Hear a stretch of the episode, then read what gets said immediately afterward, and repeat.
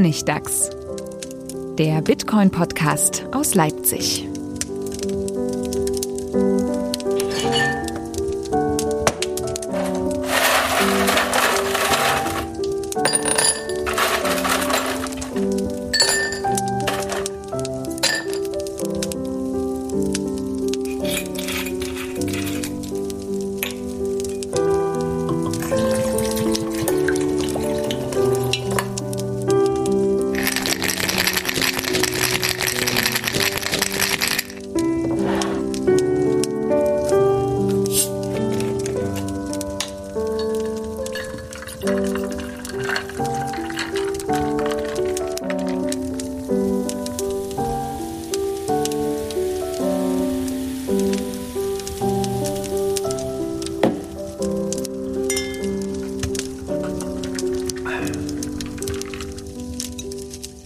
Willkommen zum Honigdachs, Folge 91. Der Honigdachs, äh, was machen wir hier, Stefan? Wir reden konstruktiv und kritisch über alles, was uns mit Bitcoin so vor die Füße kommt. Oder? Das ist äh, neu. Ich musste noch nie am Anfang erklären, was wir hier machen. kleiner kleiner Servicegedanke. Also, ihr, ihr habt schon gehört, Stefan, du bist wieder dabei. Hi. Wir haben einen Gast heute zugeschaltet, Kim. Servus aus München, grüßt euch. Hallo Kim. Hallo. Ja, schön, dass du da bist. Wir gehen gleich noch ein bisschen weiter darauf ein, was wir mit dir heute besprechen wollen. Aber kurzer Rückblick noch zur letzten Folge, die mit Oscar. Da gab es nämlich eine ganz interessante Rückmeldung via äh, Value for Value Boost. Und zwar Satoshi Yism hat geschrieben, hat mir gut gefallen, ich lebe auf Nordzypern alle fünf Kilometer eine Bitcoin-Wechselstube. Ich zahle online alles, was geht über Lightning, stacke Sets, tausche aber mein monatliches Ausgabenbudget vorab in Bitcoin und zahle hier alles mit Bitcoin-Kreditkarte, die dann live nur den Bitcoin-Betrag zurück in Fiat wechselt, der nötig ist. Hier gebe ich ab und zu Bitcoin-Workshops, liebe Grüße und by the way, ich bin 62. So, und da muss ich sagen, also vielen Dank für diese Information, weil Nordzypern ist so ein Bereich, habe ich überhaupt keine Ahnung davon. Das Einzige, was ich weiß, ist, dass, glaube ich, die Türkei das einzige Land ist, was Nordzypern als eigenständigen Staat oder sowas anerkennt. Also es ist rechtlich sehr umstritten und Zypern ist ja geteilt und dieser das Konflikt. Gehört nicht zu der Türkei. Ich dachte, das würde jetzt zur Türkei tatsächlich gehören. Ja, das ist alles so. Äh, das Geografisch ist so, auch nicht sehr gut bewandert hier. Nee, das ist so ein blinder Fleck. Ne, das ist super nah dran an Syrien und an der Türkei. Und ähm, ich wollte einfach mal sagen, Satoshiism, wenn du mal Lust hast, gerne auch off the record ein bisschen was zu erzählen über Nordzypern. Also mich würde das super interessieren und auch diese Bitcoin-Dichte da und was das da bedeutet. Also kannst dich gerne auch noch mal per Mail melden oder mir anderweitig äh, eine Kontaktmöglichkeit zukommen lassen. Du kannst vollkommen anonym bleiben, aber das finde ich irgendwie super interessant. Nordzypern und Bitcoin. Spannend. Ja. Nie was darüber gehört. So, das als kurzer Rückblick.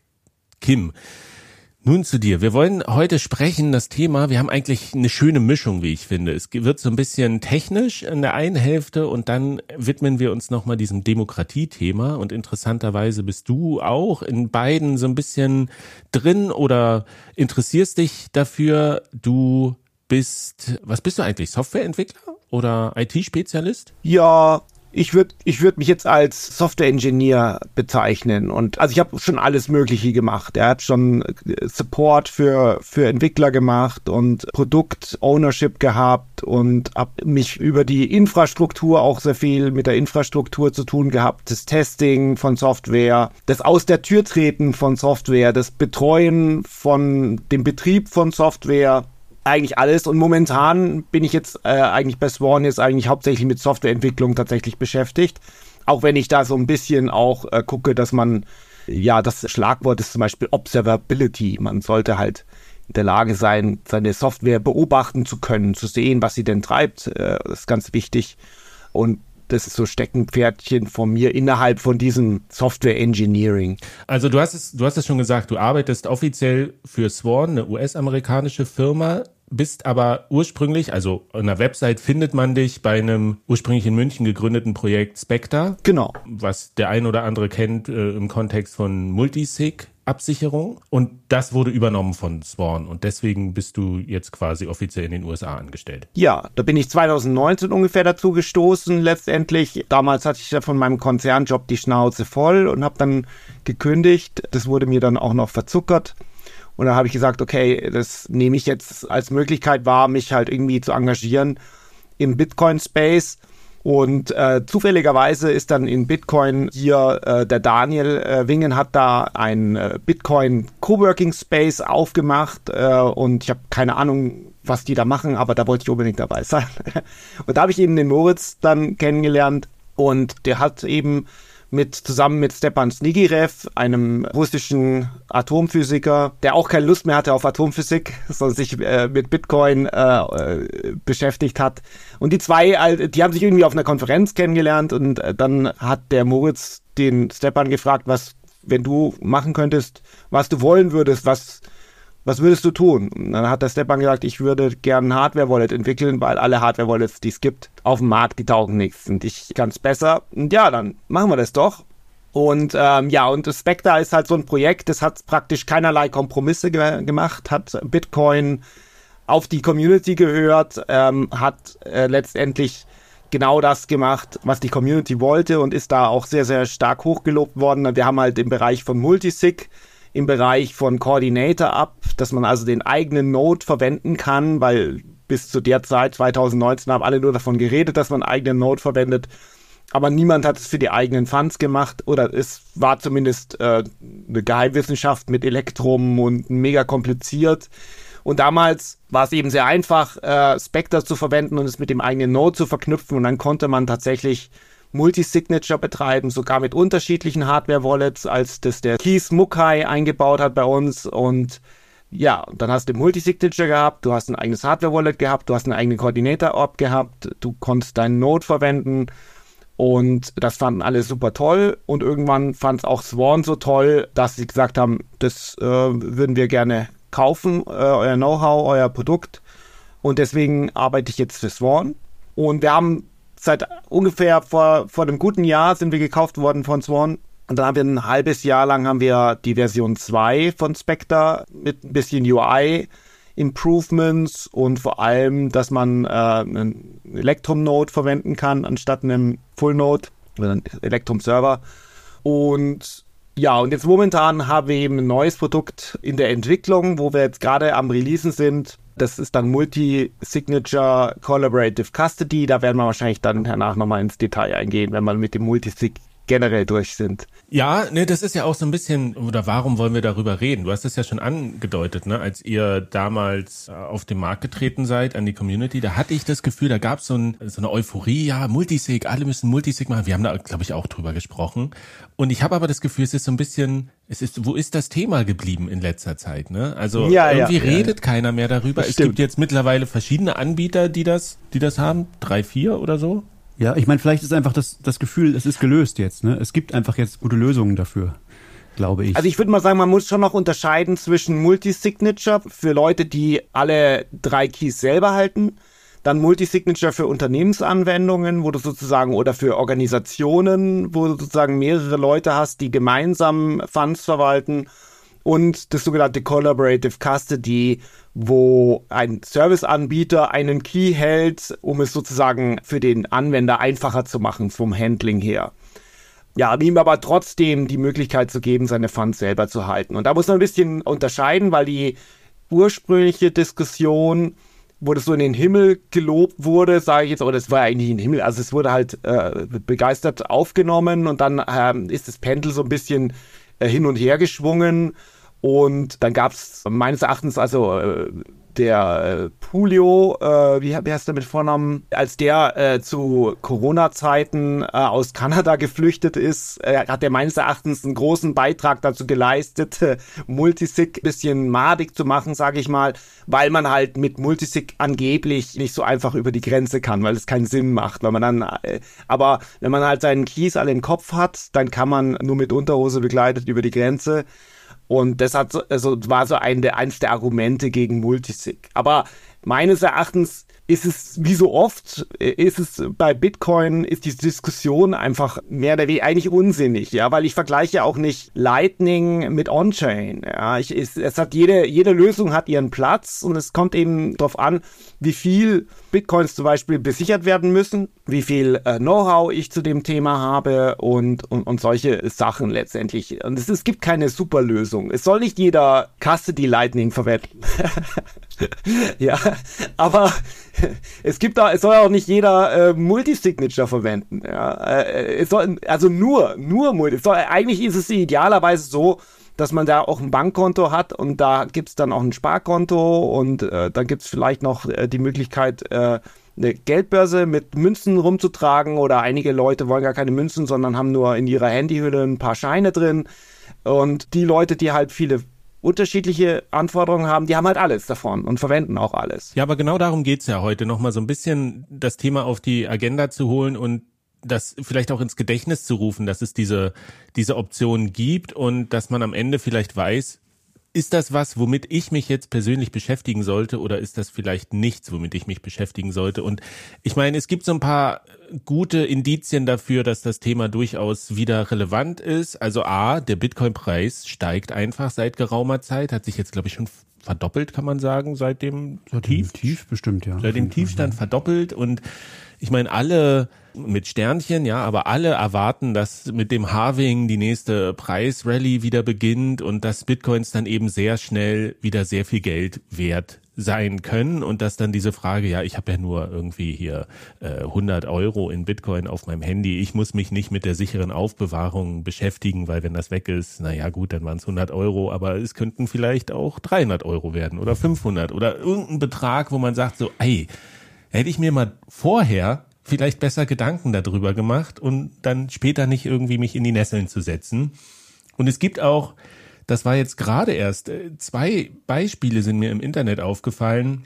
Das eine war, in Schweden gab es wohl Überfälle auf prominente Bitcoiner, die dann tatsächlich mit der klassischen 5-Dollar Ranch Attack, also zu Hause gefangen gehalten wurden und auch wohl physisch unter Druck gesetzt wurden und wirklich, den wurden die Bitcoins quasi erpresst, was wohl auch daran liegt, dass Schweden ein sehr Privatsphäre, naja, offenes ähm, Informationssystem hat. Privatsphärenfeindliches. Ja, es ist, ja. ja, also was so finanzielle Daten, du kannst halt sehen, wer wie viel Einkommenssteuer bezahlt und sowas und kannst die Adressen von Leuten nachgoogeln und wenn dann Leute offen im Internet irgendwie sagen, ich habe hier so und so viel Bitcoin oder keine Ahnung oder ich. Ich glaube, das müssen sie gar nicht. Ich glaube, also weil ich, ich weiß gar nicht, wie es ist, aber in Schweden, aber in Norwegen zum Beispiel gibt's ja ähm, Vermögenssteuer auch. Und da musst du natürlich auch deine Bitcoins angeben, ja. nicht? Ja, aber das heißt doch nicht, dass äh, letztendlich alles im Internet veröffentlicht werden sollte oder müsste. Oder, Nö, aber das also machen also, die halt ist so. es privatsphärenfeindlich. Ja. Äh, auf jeden Fall, man sieht die Konsequenzen. Also wenn diese Fälle stimmen und ich äh, sehe jetzt keinen Grund, das anzuzweifeln, dann ist das halt wirklich eine Gefahr zu sagen, ich habe hier irgendwo meine Bitcoins und die sind an einer Stelle und wenn ich mit dem Schraubenschlüssel verkloppt werde, dann gebe ich irgendwann das Passwort raus, egal wie gut die Hardware-Wallet verschlüsselt ist, wo man sagen könnte, okay, dieses Prinzip Multisig, es gibt verschiedene Schlüssel, die man zusammenführen muss in einer bestimmten Kombination, bevor Bitcoins freigegeben werden können. Man kann das zumindest erschweren, dass man sagt, die sind geografisch so weit auseinander, dass der Aufwand so groß ist, dass auf einmal für einen Angreifer an diese Bitcoins zu kommen, dass, dass der Aufwand so groß ist, dass sich das einfach nicht lohnt. Ja, man muss es natürlich dann auch glaubhaft machen. Ne? Ja, das, das sind so Sachen, aber das sind so immer wieder die Themen, wo gesagt wird, Multisig könnte, könnte eine Lösung sein, das zumindest ähm, zu verhindern. Ja, das ist eine der Anwendungsfälle, aber es ist ja auch, äh, sage ich jetzt mal, für mich, der sich jetzt mit der Technik schon sehr lange auseinandergesetzt hat und der mit der, mit der Technik selber ja auch gar nicht so viele Probleme hat, kann man auch sagen, es ist halt äh, man kann mehr Dinge verschlampen. Ja, ich meine, mhm. wenn man ein 2 out of 3 hat, dann kann man letztendlich äh, einen Part verschlampen oder aus irgendwelchen Gründen, sei es ein, ein, Feuer oder was auch immer. Ich, ich muss mich jetzt nicht drauf verlassen, was für ein Stahl ich da jetzt genau genommen habe und ob der jetzt bei so und so viel Grad schmilzt oder so.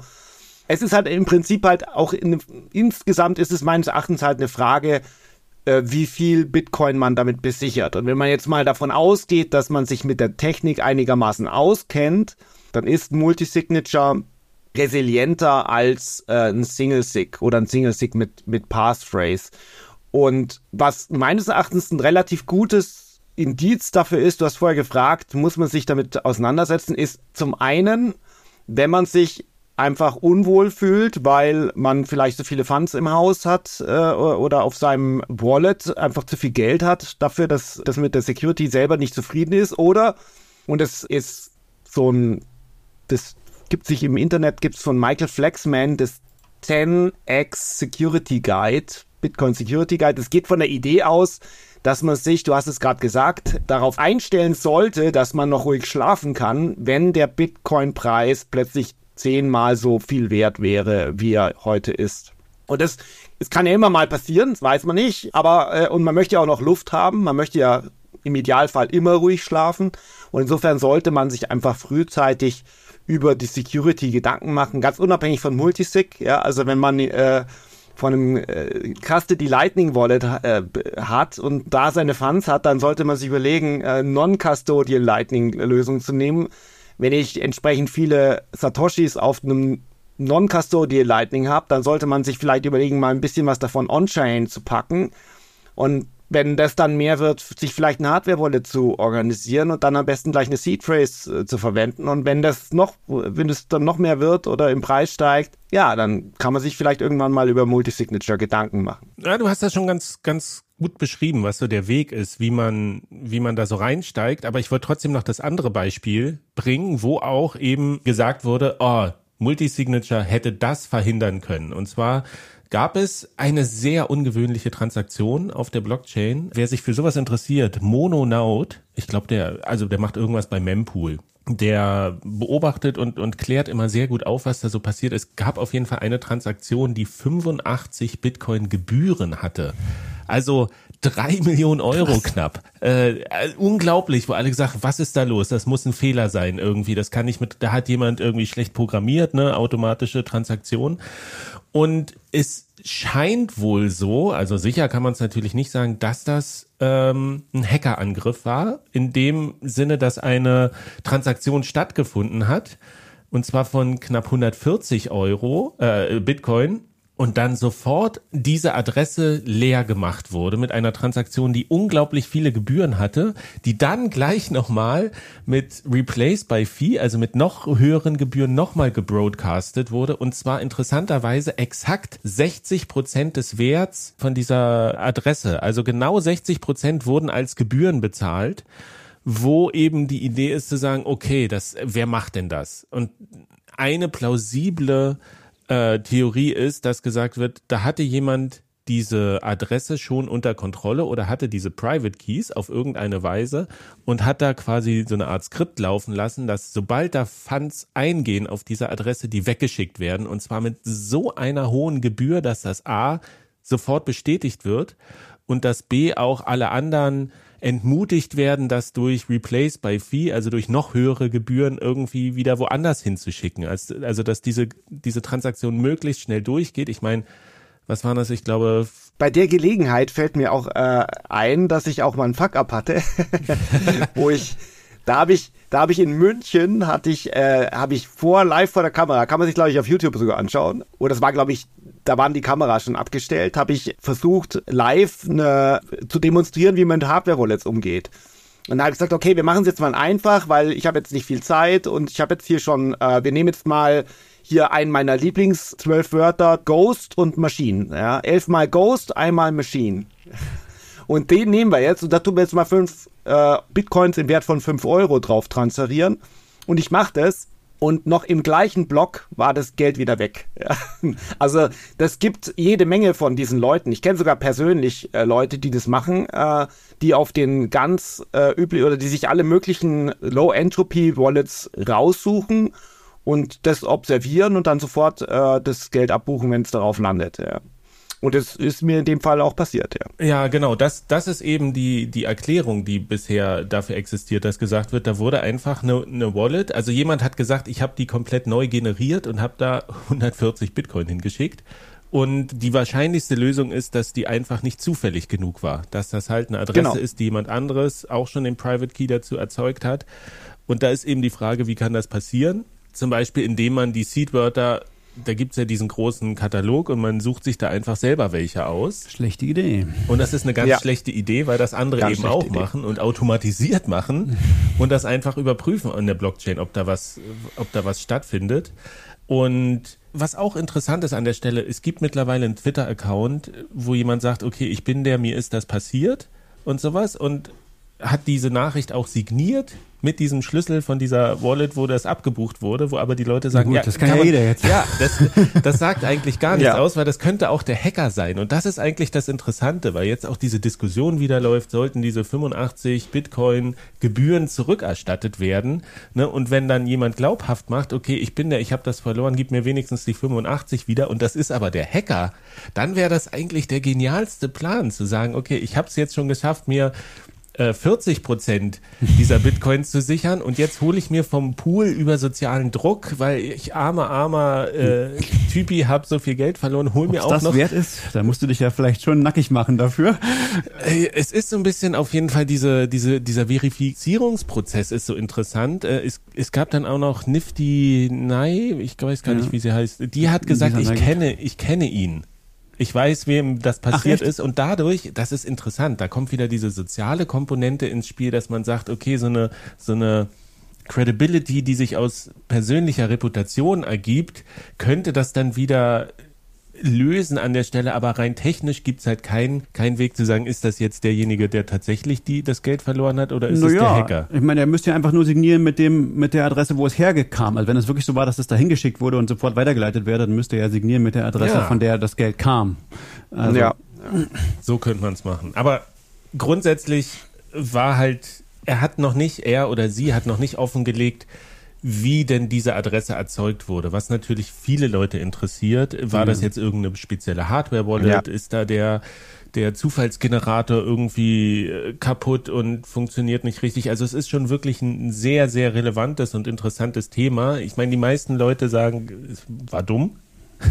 Höchstwahrscheinlich irgendwie, weiß ich nicht, sieht gewürfelt oder sich die Wörter selber ausgesucht. Und das war interessant, weil diese Frage eben auch ähm, zwischenzeitlich kam ähm, ob es denn möglich ist, den Seed zu würfeln und was man da machen Würfeln sollte. Und ähm, das kann man prinzipiell Ich meine, die haben ja auch, die haben ja auch alle Nummern zum Beispiel. Ja, ich meine, da gibt's, es gibt unglaublich viele Möglichkeiten. Natürlich gibt es, also das ist ja der Witz daran, dass es so viele Möglichkeiten gibt.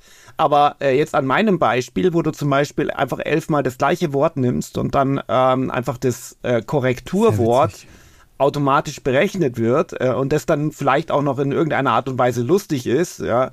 Oder wenn ich jetzt zum Beispiel die, die Datum, dass man die Leute äh, ihr Datum kodieren und dann diejenigen Wörter nehmen, die mit dem Datum irgendwie in, in, in äh, Kombination stehen. Und meine Einschätzung ist, dass der wahrscheinlich eine unglaublich bescheuerte äh, Kombination da gewählt hat, einfach. Ja. Also vielleicht waren es dann fünfmal die gleichen Wörter, fünfmal nochmal ein anderes Wort und dann äh, das letzte Korrekturwort oder irgendwie sowas. Oder einfach, er hat welche in der, in der, in der Kombination genommen. Und ich meine, es können beliebig viele Leute können mit beliebig vielen Strategien beliebig viele von diesen ähm, Kombinationen über, überwachen. Und da gibt's äh, wundere ich mich nicht, wenn es nicht eventuell sogar schon Standardsoftware irgendwo bei GitHub gibt, wo du das machen kannst. Klar.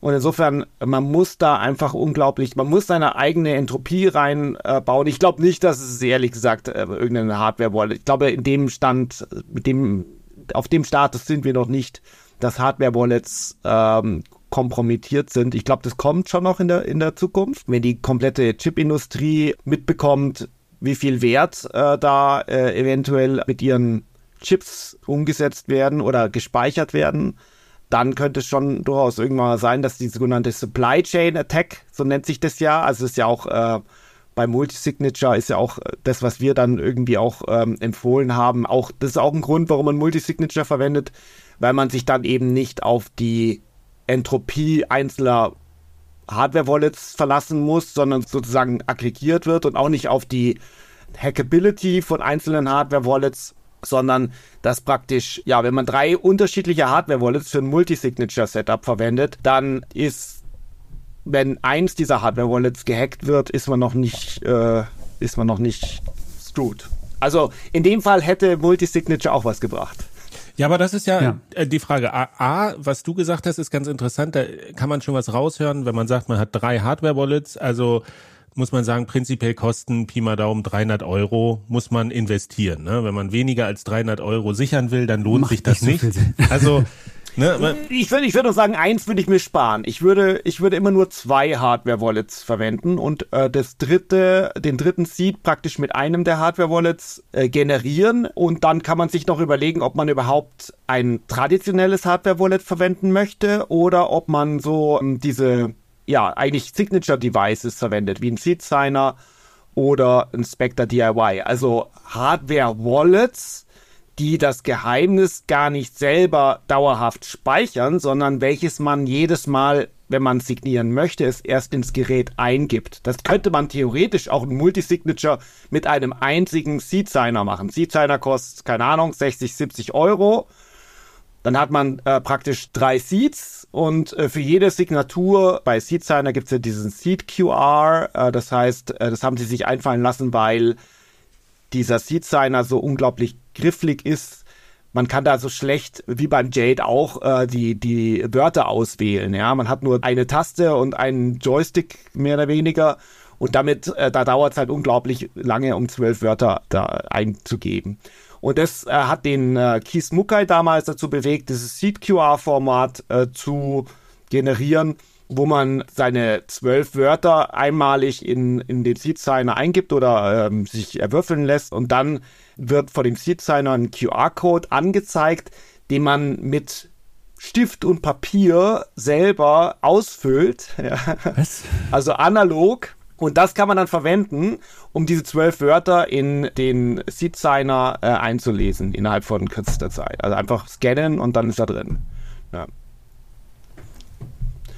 Der Seedsign hat natürlich die Kamera, ja, also QR-Code äh, ist ein kleiner, kleiner Bildschirm ähm, und eine Kamera. Das ist ja das Prinzip von äh, Spectre DIY. Also Spectre hatte ja als erstes Hardware-Wallet, oder nicht als, also was es als erstes unterstützt hat oder was entwickelt wurde. Das einzige eigentlich, äh, Spectre DIY hatte eben einen relativ großen Touchscreen, so wie ein Handy im Prinzip, aber keinerlei aktive Komponenten, kein Bluetooth, kein WLAN und dann äh, ist praktisch dazu gebaut worden eine Kamera, eine QR-Code-Reader-Kamera. Und diese zwei Komponenten langen dann aus, um die Kommunikation mit dem Rechner herzustellen. Weil es gibt ja bei Hardware-Wallets mehrere Möglichkeiten. Entweder man kann mit SD-Cards arbeiten oder die meisten arbeiten mit einem USB-Kabel oder eben äh, per QR-Codes, dass man hin und her die Informationen überträgt. Lass mich ganz kurz nochmal ein, einschieben an der Stelle, weil das ist ja wirklich interessant, auch nochmal diese, diese Unterscheidung nochmal wirklich zu erklären. Also es gibt diese Hardware-Wallets, die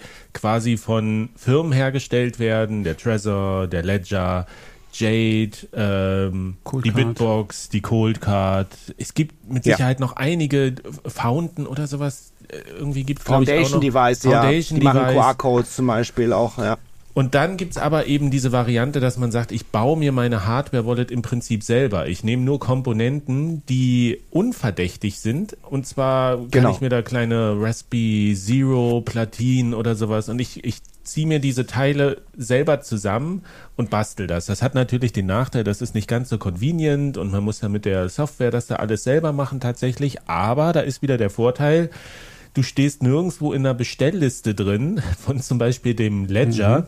die dann geleakt wird, wo dann ich meine, du musst nicht wie in Schweden äh, deine Privatadresse irgendwo öffentlich abrufbar haben, die kursiert dann halt so im Internet, in so einem Leak und die sind halt noch interessanter und attraktiver. Also da kann man das ist der eine Vorteil und der andere Vorteil ist halt auch, dass äh, man dieser Supply Chain Attack eben entgeht, weil man dadurch, dass diese unverdächtige Hardware-Komponenten, dass man die verwendet, ist es auch eine, eine Minderprodukt, also Minderheitenprodukt, sage ich mal, wo es sich gar nicht lohnt, da zu, dafür zu entwickeln, dass da eventuell Bitcoin drauf gespeichert werden. Was bei anderen Hardware-Wallets eben nicht der Fall ist. Wenn, wenn ein chinesischer Zulieferer weiß, dass seine Hardware in Hardware-Wallets verwendet wird, wo eventuell weiß der Geier, wie viel Geld drauf gespeichert wird, dann könnte er vielleicht doch noch in Versuchung geraten oder einzelne Mitarbeiter von solchen Unternehmen zum Beispiel in die zufallsgenerierenden äh, Komponenten irgendwelche krummen Sachen einzubauen, ja, die immer ja, die, die Sachen ausspucken, die man praktisch vorausberechnen kann. Das ist auch ein weiterer Vorteil genau. davon. Aber also das kann man ja. natürlich nicht völlig ausschließen, dass das nicht äh, irgendwelche Firmen äh, in, generell in alle möglichen ICs reinbauen, mal, äh, aber aber das ist natürlich ja. nochmal eine, eine andere Liga sozusagen. Also das, wenn wir das jetzt machen, also es ist schon sicherer. Es, ist, ist, es ist schon sicherer auf jeden Fall und es ist auch nicht gar nicht so schwierig. Das kriegt man in fünf Minuten hin. Da gibt's ein, kann man vielleicht danach auch verlinken. Gibt's ein Video, wo der Stepan Snigirev zeigt, wie man in fünf Minuten aus diesen eigentlich sind es nur zwei Komponenten äh, sich eine Hardware-Wallet zusammenbaut. Cool. Und da muss man vielleicht noch, wäre noch ganz nett, wenn man einen Case hätte, äh, weil sonst das, das schaut, da gibt's auch so nette bei uns auf dem äh, GitHub, gibt's so eine Fotoseite, wo die ersten ja zusammengebauten Hardware-Wallets äh, so äh, eingereicht wurden. Ja, da gibt's die ersten Kombinationen, bevor dann äh, irgendjemand angefangen hat, unterschiedliche Cases zu bauen. Mittlerweile haben wir zwei Super Cases, ja, oder ein, ein hervorragendes vom ähm, Seed Stick, darf ich hier an der Stelle nochmal ein Shoutout, ja, ein hervorragendes Click Case nennt sich das. Äh, da braucht man nicht mehr mehr Schrauben, das drückst du einfach zusammen. Und da müssen diese zwei Komponenten dann eben äh, rein und dann hast du dein Hardware-Wallet. Und das ist nicht besonders schwierig, zumindest für technisch Versierte. Also für technisch Unversierte jetzt eher nicht so. Aber äh, es ist eben der eine, die eine Unterscheidung, dass ich Geräte habe, die ich selber zusammengebaut habe, wie auch der Seed-Signer an der Stelle, der eigentlich wesentlich populärer ist wie der Spectre DIY, obwohl er Software von Spectre DIY auch verwendet. Also das ist sozusagen eigentlich ein Spin-off gewesen. Auch das Case vom Spectre DIY ist ursprünglich vom Erfinder von äh, Seed-Signer äh, designt worden. Der hat, war also auch bei uns im Projekt aktiv. Aber was eine zweite Unterscheidung nochmal äh, um, äh, ist, nicht, ob man es selber zusammenbaut oder ob es ein ähm, gekauftes Hardware-Wallet ist, sondern ob es eben das Geheimnis speichert oder nicht. Genau. Äh, also weil so Geheimnisse ja. speichern ist mit selbstgemachten Sachen gar nicht mal so gut, weil du kriegst ja keine Secure Elements sicherlich. Genau, genau. Ja, das, das ist exakt genau das der richtige Punkt, genau. Und deswegen hat es den, den Stepan auch bei uns dann äh, gestört, äh, weil er wollte es vielleicht doch irgendwie gespeichert wissen oder er hat sich eingebildet, dass er das unbedingt braucht, dass man ein Secure Element braucht. Und dann ist er eben auf Karten gekommen so ganz normale äh, Scheckkarten äh, oder Bankkarten, da ist auch ein Secure-Element drauf. Ja. Und deswegen hat er dann im Prinzip so ein, äh, ein Kartenlesegerät als dritte Komponente genommen und hat die entwickeln lassen. Und das ist, ist dann aber nicht mehr pures DIY. Und das nennt sich dann Spectre Shield. Und da kann man dann praktisch eine Karte hinten reinstecken und dann wird das äh, Secure-Element also hier, na, das kann man natürlich im Audio jetzt nicht so sehen. ja. Er zeigt es gerade im Video. und das ist dann hier so, so eine Karte, die steckt man dann da rein und äh, ja, und das, äh, das ist sozusagen mit dem Secure Element ist schon eine problematische Sache, weil es auch nicht komplett äh, Open Source ist. Es gibt auch keinen einzigen Secure Element Hersteller, der seine Software komplett Open Source. Leider nicht. Nee, aber es gab mal so Initiativen, dass jemand mal sowas bauen wollte, oder? Also äh, mit, mit relativ viel Geld auch. Ich habe jetzt vergessen, wer es war, aber ich weiß nicht, ob, ob, da was draus geworden ist. Ist das nicht auch von Blog ist oder so? Bekannt, von Jack Dorsey? Bin ich sicher, in die ja. Richtung? Ich weiß es aber auch Kann nicht. sein, ja.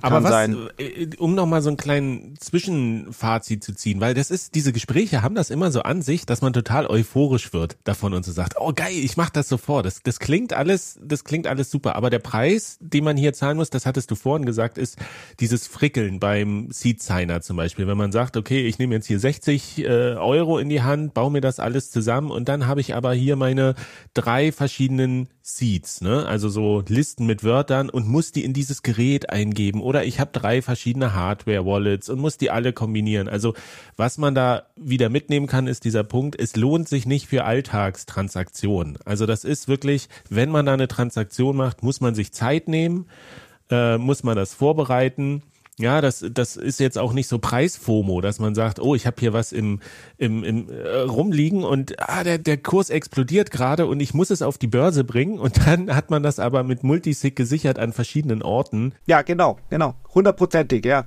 Also ich das ist, das ist genau das, das muss ich jetzt nochmal erwähnen, ja, weil ich meine, meines Erachtens ein Multi-Signature-Setup macht eigentlich nur dann Sinn, wenn ich eigentlich gar nicht davon ausgehe, dass ich die nächsten fünf Jahre überhaupt eine Transaktion rausmache, sondern immer nur rein.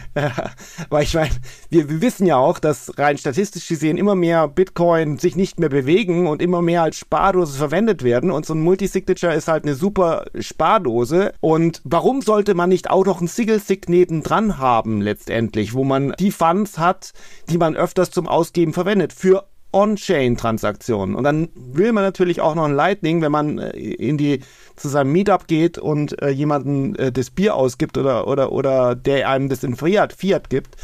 Es sind einfach unterschiedliche Anwendungszwecke. Und bei Multisignature würde ich mal behaupten, da will man gar nicht ausgeben, weil es viel zu kompliziert ist, weil eventuell, ja, es bringt ja überhaupt gar nichts, wenn man die Keys alle drei zu Hause hat. Das macht überhaupt gar keinen Sinn. Man muss diese Keys äh, letztendlich getrennt voneinander aufbewahren, nicht im Haus und im Idealfall auch nicht 10 Kilometer, sondern vielleicht 100 Kilometer von, voneinander entfernt. Ja, je nachdem, wie paranoid man ist. Ich sage immer, man kann so paranoid sein, wie man sein möchte, letztendlich. Das ist auch. Oder ein Bankschließfach zum Beispiel, nicht? Kannst du es machen, wo du, wo du auch persönlich erscheinen musst, um das wieder dran zu genau. kommen, zum Beispiel oder so, ja? Also es gibt verschiedene genau. Möglichkeiten, genau. das dann zu machen. Aber vielleicht muss man das auch gar nicht, weil man eigentlich nur das Ganze als Einbahnstraße verwendet, letztendlich. Ja, aber das ist ja, dann kann ich es auch wegwerfen, wenn ja, ich es ja. als Einbahnstraße Nein, verwende. Ich muss ja schon nicht. die Option haben, das Nein. irgendwie wieder rauszuholen. Ja, du hast ja die Option, klar. Ja, ja, ne, aber nur als Einbahnstraße ist halt ist das aber sicher? Also die Frage ist, das müsstest du das nicht ab und zu mal dann probieren, ob es auch noch geht? Ja, klar.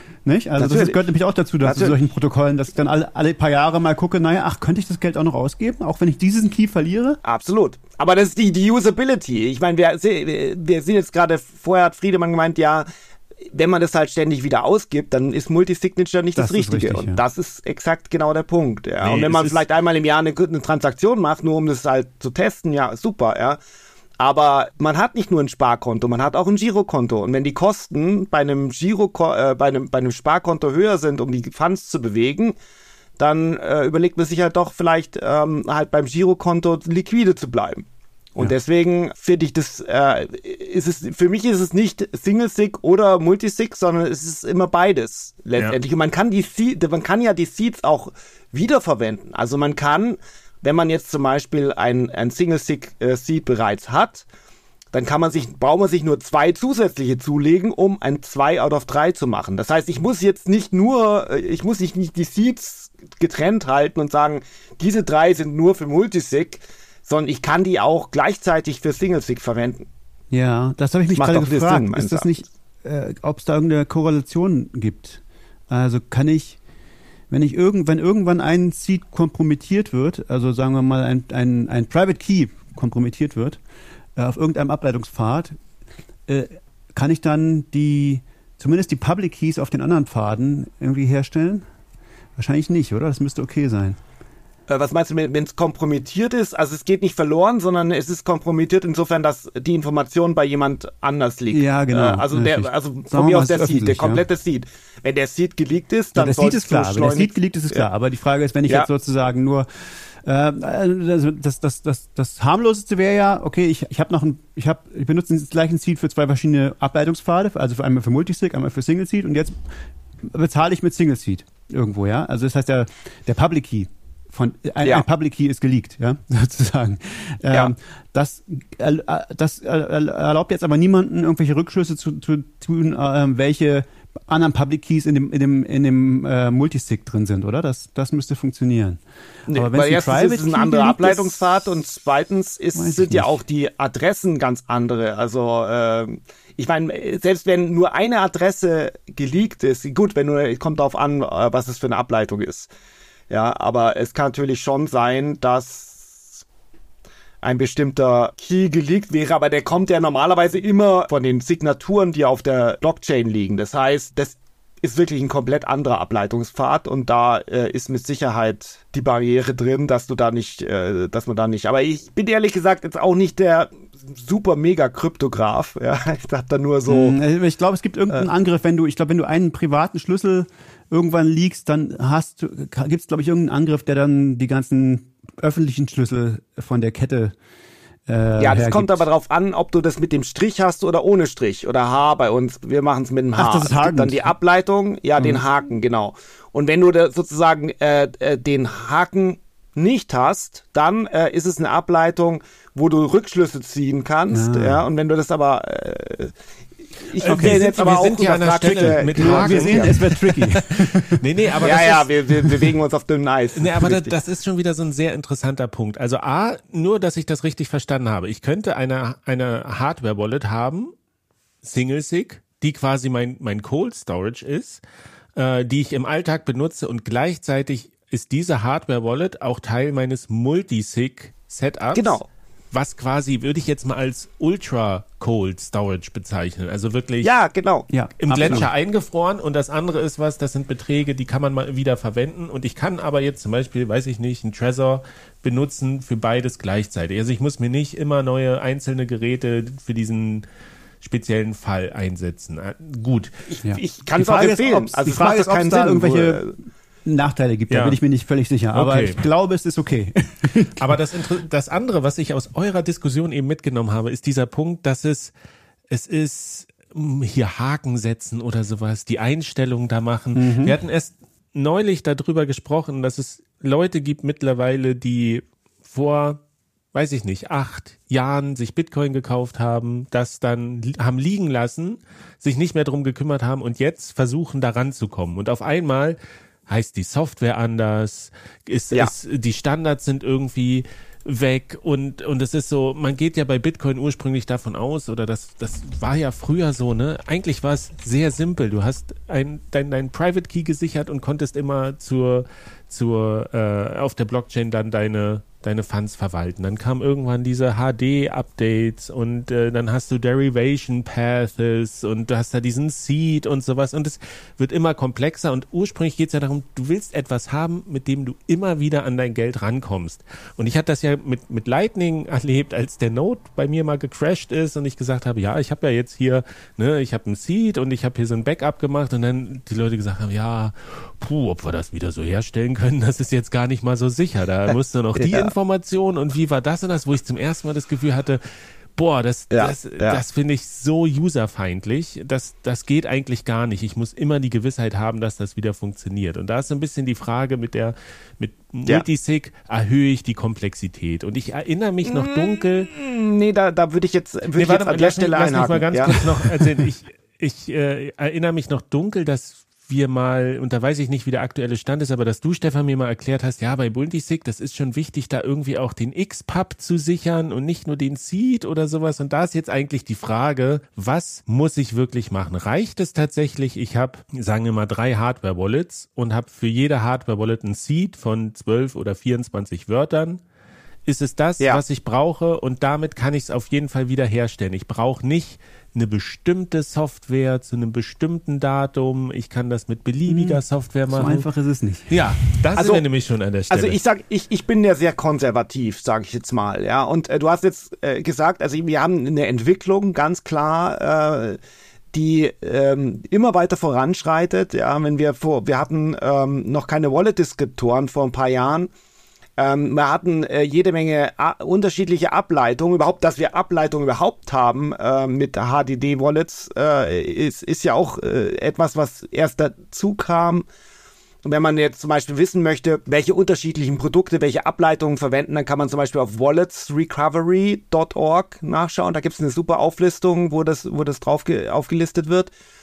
Und äh, dann gibt es jetzt im Prinzip, ich war jetzt in Lugano, da habe ich zum Beispiel jetzt eine Demo gesehen von, von jemandem, der hat mit Hilfe vom Spectre DIY und ja, es war Spectre DIY in dem Fall, weil äh, äh, die äh, hat ein Demo gemacht mit Liana Wallet, wo Taproot verwendet wurde. Nee, Entschuldigung, nicht Taproot, sondern äh, Miniscript wo sozusagen kompliziertere Ableitungen dabei waren. Ja, da war der Wallet-Deskriptor ähm, auch nochmal äh, extrem kompliziert. Das war dann begeistert, weil man kann dann sozusagen solche Sachen machen wie du hast zwei out of drei, aber nach fünf Jahren kannst du auch mit zwei, äh, mit, mit nur einem signieren oder irgendwie sowas. Ja, es ist also irre, was da alles kommt.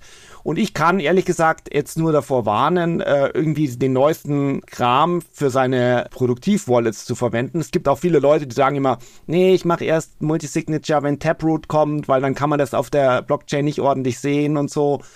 Und äh, ich sag aber, die Multisignature-Lösung, die wir eingeführt haben, wir haben da letztendlich irgendwo einen Standard gesetzt und dieser Standard äh, hat sich etabliert und ähm, es gibt auch einen Standard, der nennt sich Wallet Descriptor. Wenn man diesen Wallet Descriptor hat, dann kann man in jedem Fall die Wallets recovern. Das gilt für Single Sig, das gilt auch für Multisig, das gilt auch meines Erachtens auch für Lightning, wobei ich da nicht der, der Spezialist für bin. Wenn die kein Wallet, wenn sie ein Wallet Descriptor verwenden, dann auf jeden Fall. Und insofern ist der Punkt, es ist jetzt mittlerweile nicht der X-Pub, sondern es sind alle drei X-Pubs plus nochmal Zusatzinformationen. Also in Wahrheit ist der Wallet Descriptor, den man zu seinen Backups jeweils dazu tun sollte. Also für jedes Backup packt man seinen äh, Wallet Descriptor dazu und Aber dann, was, was äh, ist der Wallet Descriptor? Wie packe ich den dazu? Ist das eine Software? Ist das, kann ich mir das aufschreiben? Ja, also man braucht ja immer eine Coordinator-App letztendlich. Eine Applikation, die, äh, die koordiniert die unterschiedlichen Signaturen der unterschiedlichen Hardware-Wallets. Äh, also Wenn das wäre Spectre oder das wäre Sparrow oder was hast du, Liana, genau, hast du gesagt? Genau. Schuk oder Genau, nicht, also das sind die genau. verschiedenen genau. Optionen, die Software, die das quasi koordiniert. Genau. Und die sollte, also ich weiß jetzt nicht, wie es die anderen machen, aber wir machen das auf jeden Fall so, dass beim Generieren des Wallets später ein PDF ausspucken, welches man sich ausdruckt und seinen Backups jeweils dazu packt. Und da steht dann drin, welches die X-Pubs, das ist die wichtigste Information, die X-Pubs der unterschiedlichen anderen Hardware-Wallet, äh, äh, der, der Seeds und äh, die entsprechende Ableitung jeweils von, von den Seeds dort, die dort verwendet wird. Man, kann ja praktisch unterschiedliche verwenden, wie man möchte. Und dann auch noch, wie die kombiniert werden, diese drei. Ja, da gibt's äh, im Wesentlichen Multi und Sorted Multi.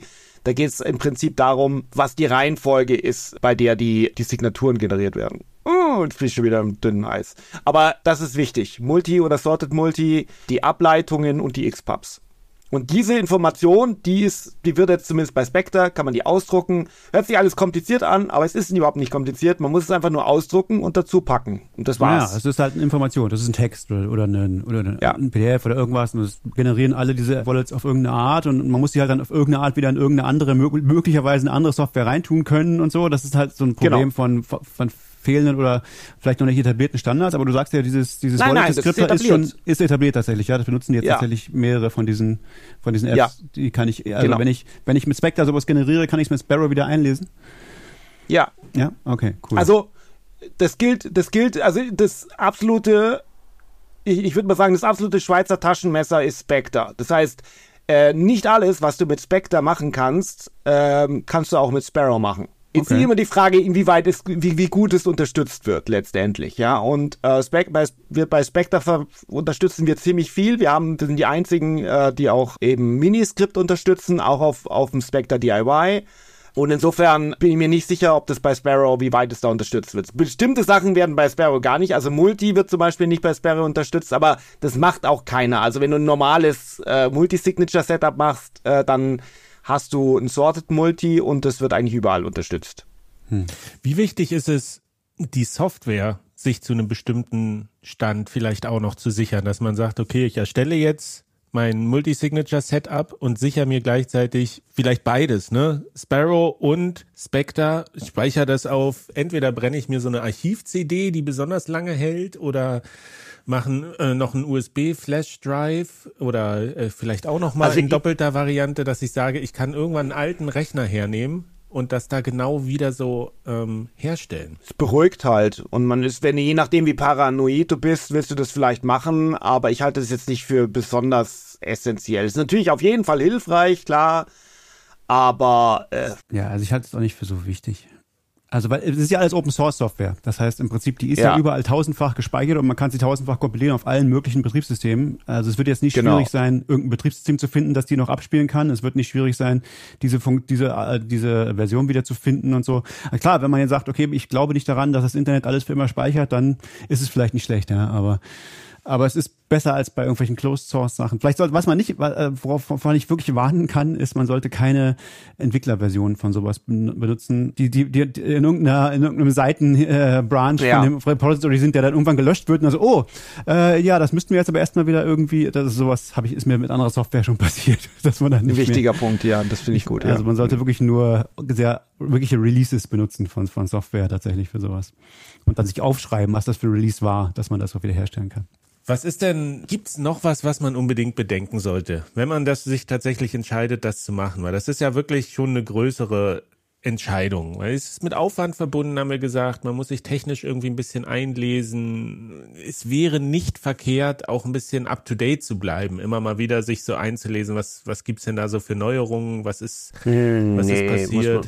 meines Erachtens, also es geht nicht um die Neuerungen ja, da können jede Menge Neuerungen kommen. Ja, es gibt Leute, die verwenden immer noch kein Segwit. Sagt das mich nicht. Äh, also, da, nee, aber was ich wichtig finde, ist, äh, man muss sich Gedanken machen über seine Secure Places, also die sicheren Orte, an denen man die Backups verwendet, weil es verursacht eventuell auch Kosten. Man hat nicht beliebig viele davon wenn man jetzt zum Beispiel, wie du am Anfang erwähnt hast, äh, tatsächlich drei Hardware, drei traditionelle Hardware-Wallets macht und dann hat man drei Backups, sind sechs Secure Places, so viel hat niemand. Das heißt, man muss das irgendwie eindampfen, muss sich irgendwie Gedanken machen, wie man es eindampft. Ein, ein Punkt ist zum Beispiel, dass man eben für das dritte gar kein Hardware-Wallet verwendet. Dann habe ich äh, praktisch ein Hardware-Wallet weniger, äh, dann sind es nur noch fünf dann kann ich von den zwei Hardware-Wallets, kann ich eventuell eins davon einen, äh, einen Seed-Signer oder, oder einen Spectre DIY verwenden oder eins, was ich jedes Mal danach wieder lösche, dann habe ich äh, das reduziert auf vier sichere Orte, was vielleicht schon auch äh, einigermaßen im Bereich des Möglichen liegt. Das finde ich noch wichtig, genau, also dass man sich wirklich Gedanken macht, wo man äh, den Kram verstaut. Dann eben das mit den X-Pubs, das ist, denke ich mal, das, was, äh, wo, worüber das Internet die ganze Zeit spricht, obwohl es, äh, äh, also bei Twitter dann immer gesagt es gibt so viele Dinge, ja, zum Beispiel das, ja, was noch? Hm. und ähm, ja, und ansonsten ist halt, finde ich nochmal erwähnenswert, äh, weil das ja eigentlich äh, viele Leute verwenden einfach ohne nachzudenken die Applikation des Herstellers. Also wenn jemand eine Bitbox hat, dann verwendet er Bitbox ab. Wenn jemand äh, ein Ledger hat, Ledger Live und und äh, und da muss ich halt sagen, da macht er was falsch, ja, weil letztendlich früher oder später wird es passieren, dass die Hersteller von den Hardware-Wallets, dass die Regulatoren auf die zugehen und sagen, hey, ihr ihr betreibt ja hier Infrastruktur für Finanzdienstleistungen und ihr müsst jetzt hier äh, KYC für eure Kunden machen. Ja, das heißt, ihr müsst euch jetzt in Zukunft einloggen. Damit kann man rechnen. Ja. Und wenn man Multisignature verwendet, dann können das eigentlich nur Hersteller oder Softwarelösungen, äh, die eben äh, nicht direkt vom Hersteller kommen. Ja? Also Spectre, Sparrow, Liana, Nunchok äh, sind alles unabhängig und es hat auch einen Security-Vorteil letztendlich, dass man nicht die gleiche, den gleichen Hersteller verwendet. Ja, also es gibt da zum Beispiel von der Bitbox 2 oder auch von, von Blockstream bei auf Jade, da wird ja beworben, das Anti-Exfiltration-Protokoll, ja, ja. wo dann äh, das hat ja ein bisschen Ähnlichkeit mit der Frage, äh, wie viele Signaturen brauche ich, äh, um eventuell rauszufinden und, und rückzuschließen auf den Seed. Ja? Und äh, wenn da wenig Entropie verwendet wird beim Erstellen der Signatur, dann kann es sein, dass man ausschließlich nur mit den Signaturen auf der äh, Chain auf den Seed, glaube ich, sogar rückschließen kann. Oder es ist auf jeden Fall security problematisch. Und dieses Anti-Exfiltration-Protokoll ermöglicht es eben, dass eine Coordinator-App auf der einen Seite sicherstellt, dass die ähm, dass die Hardware-Wallet tatsächlich Entropie verwendet bei der Erstellung von Signaturen. Aber das bringt halt auch nichts, wenn Hersteller ab und, und das Hardware-Wallet vom gleichen Hersteller sind, weil da können die ja behaupten, was sie wollen, ja.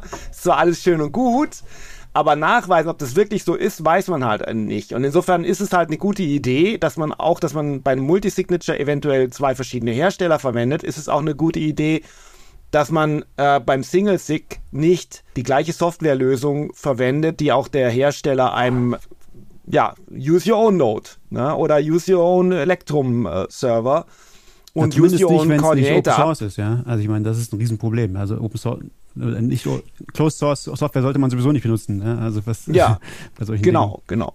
Aber ja, und würde es, würde es da jetzt reichen, aus, aus Nutzersicht zu sagen, okay, ich benutze diese App, jetzt zum Beispiel vom, vom Trezor, äh, aber stelle meinen eigenen Server ein oder sollte ich diese App gar nicht verwenden? Ja, also mittlerweile gibt es ja von Trezor, äh, ich weiß gar nicht, wie das heißt, Trezor Suite irgendwas oder so? Trezor Suite, genau, Trezor Suite, dass man das sozusagen, äh, das wäre jetzt, ja, aber da würde jetzt, wenn jetzt, äh, wenn ich jetzt eine Trezor Suite verwende, das ist meines Wissens auch Open Source. Sollte man davon ausgehen bei Trezor, ja. Ja, insofern ist es schon ein, ein, Vorteil, ja, kann man verwenden, klar.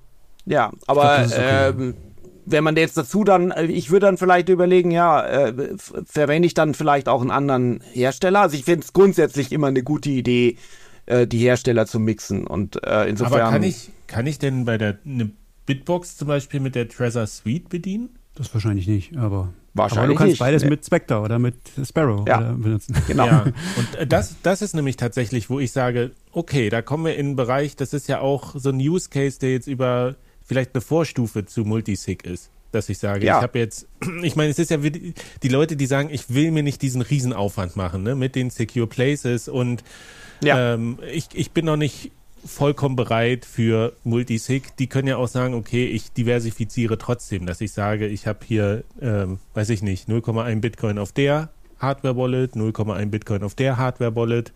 Ähm, Wallets, ne? Das finde ich, das finde ich ja ganz furchtbar, das äh, von der Idee her. Also das, das würde ich, würde ich so nicht machen, ja, weil letztendlich die die Anzahl der Angriffspunkte ähm, äh, erhöht sich letztendlich und ähm, man muss sich dann noch viel mehr Gedanken machen über seine Secure Places und schmeißt die dann vielleicht auch alle zusammen rein. Weil man hat ja, man kann ja vielleicht diversifizieren mit, mit den Wallets, aber man kann nicht diversifizieren, was die Secure Places angeht, letztendlich. Hm. Also, was soll da, was soll da der Sinn sein? Das, das kommt äh, drauf an. Also, vielleicht kommt immer auf die persönlichen Bedürfnisse an, ja. Vielleicht hast du ja ganz viele Secure Places, vielleicht hast du ja ganz viele Verwandte, ja, und du gibst jedem von dem eine 100, 100 Euro Wallet und äh, keine Ahnung und dann kannst du halt hast du deine Free Case 10.000 ja weiß ich nicht ähm, ähm.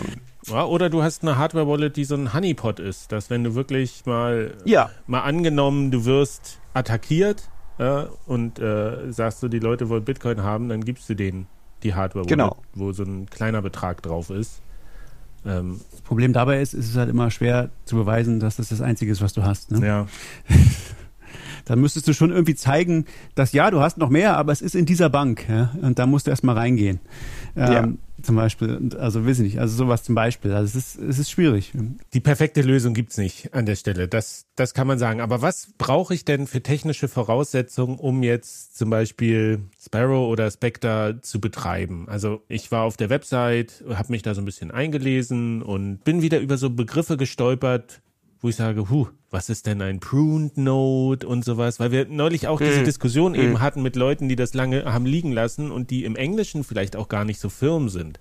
So wenn ich sage, ja. okay, ich, ich halte das für eine gute Idee zu sagen, ich benutze eine andere Software, um meine Hardware-Wallets zu verwalten. Kann ich denn einfach Spectre so installieren und geht's dann los oder brauche ich noch mehr? Ich finde es eine super Frage, weil wir genau mit diesem Punkt schon auch jetzt jahrelang gestruggelt haben, sag ich jetzt mal, ja. Weil es ist schön und gut, seinen eigenen Node zu verwenden, aber die meisten Leute, für die meisten Leute ist es kompliziert und die, die wollen das letztendlich nicht. Und da muss es letztendlich die Möglichkeit geben, dass es eben nur eine Option ist, den eigenen Node zu verwenden.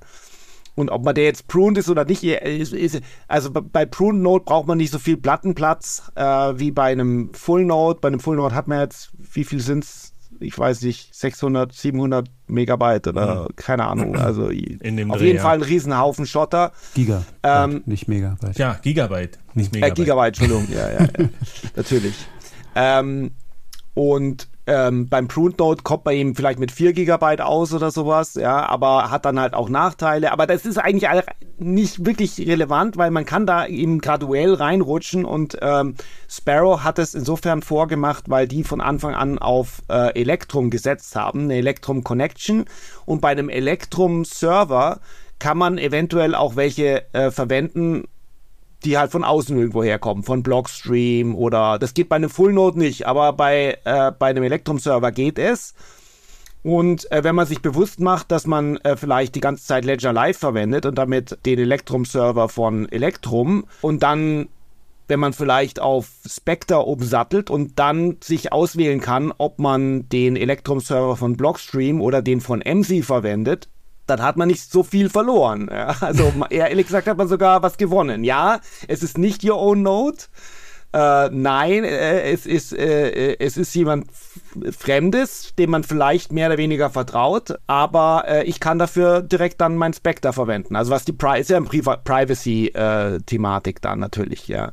Das heißt, ich ich muss keinen eigenen Node auf meinem Rechner betreiben, auch nicht pruned, sondern ich kann, wenn ich möchte, direkt im MC seinen Node verwenden und deswegen ist es relativ easy und einfach, äh, das Ding zu installieren und, und zu benutzen. Aber du kannst sicherlich auch deinen eigenen Electrum-Server äh, benutzen oder eben deinen genau. Electrum Full Node. Das fand ich bei Sparrow immer schon wirklich fantastisch, dass die gesagt haben, okay, es gibt diese drei Stufen und die zeigen auch an, okay, das ist jetzt nicht gut, ja. das ist schon besser, das ist optimal. Ne? Also, ah ja, okay, cool. Das, ja, das ja. finde ich schon ziemlich cool. Also weil, weil der, der, ich meine, es hat ja noch einen Vorteil, seinen eigenen äh, Electrum-Server zu benutzen gegenüber nur einem Full Node, ist, dass das stateless ist. Ne? Also wenn du jetzt einen ja. Electra S oder so oder X, Electrum X hast, dann fragt er den halt immer nur, was gerade gefragt wird und der muss sich nicht merken, was du für eine Wallet hast. Dein eigener Fullnote muss sich merken, was du für eine Wallet hast. Und das heißt, jemand ja. anders kann da auch gucken, was deine Wallet ist. Also das ist nicht so. Ja. Also das, das finde ich toll. Das, das haben die bei Sparrow, finde ich, sehr von der UI sehr schön gelöst. Und das macht der Spectre also auch so, ja, dass die, dass ja, du genau. diese drei Möglichkeiten sozusagen hast. Einen öffentlichen Electrum-Server, einen privaten Node oder einen privaten Electrum-Server als beste Option. Genau, genau. Genau. Also würde ich jetzt daraus für mich mitnehmen, dass man sagen kann, okay, guckt euch doch diese Software erstmal an. Ne? Selbst wenn ihr jetzt unschlüssig seid mit Multisig und das ein Riesenthema ist und, und ob sich das lohnt, da die ganze Brainpower reinfließen zu lassen, wie man das jetzt aufbaut, könnte man sagen, okay, geht mal auf die Seiten von Sparrow oder von Spectre, ladet euch mal die Software runter. das sind beides auch gute Software, die auch ohne Multisig beides, glaube ich, sehr nützlich ist. Also, ja, oder? Würdest du auch sagen, richtig, oder? Das genau, ist beides, genau, also kann genau. man beides gut für, für Single-Sig-Wallets auch benutzen. Also sind tadellose Absolut. Wallets. Und dann kann man nämlich mal gucken, ja, ähm, was, was mache ich hier eigentlich? Was sind die Optionen? Ne? Das ist ja auch, man muss ja manchmal in so eine Software erstmal reingehen und die Knöpfe ausprobieren und so ein bisschen zu gucken, was kann die denn, was kann ich denn damit machen, um so auch zu sehen, ist, ist die, komme ich damit klar tatsächlich, ja? Also fühle Ja. ich mich mächtiger als die Software. Bediene ich die Software oder bedient die Software mich? So, und das ist. Ja, und man kann ja auch mal eine riesen Lösung hinstellen und dann äh, 20 Euro drauf tun. Ja, ich meine, das geht ja auch. Ich meine, niemand springt von 0 auf 100 von einer Lösung auf der andere. Das ist einfach illusorisch. Ja, Ja. wenn ich, äh, wenn man halt migriert von einer auf der anderen, dann äh, wird es immer eine Zeit geben, wo man beides parallel hat und äh, schrittweise ähm, seine Funds umschichtet äh, in die andere Lösung letztendlich. Und da, da kann man ja auch diversifizieren. Wenn man diversifizieren möchte, dann finde ich, das ist die richtige Art und Weise zu diversifizieren. Ja, dass man vielleicht zwei unterschiedliche, man, man kann ja auch gleichzeitig Spectre und Sparrow verwenden. Geht ja auch. Ja. Ja.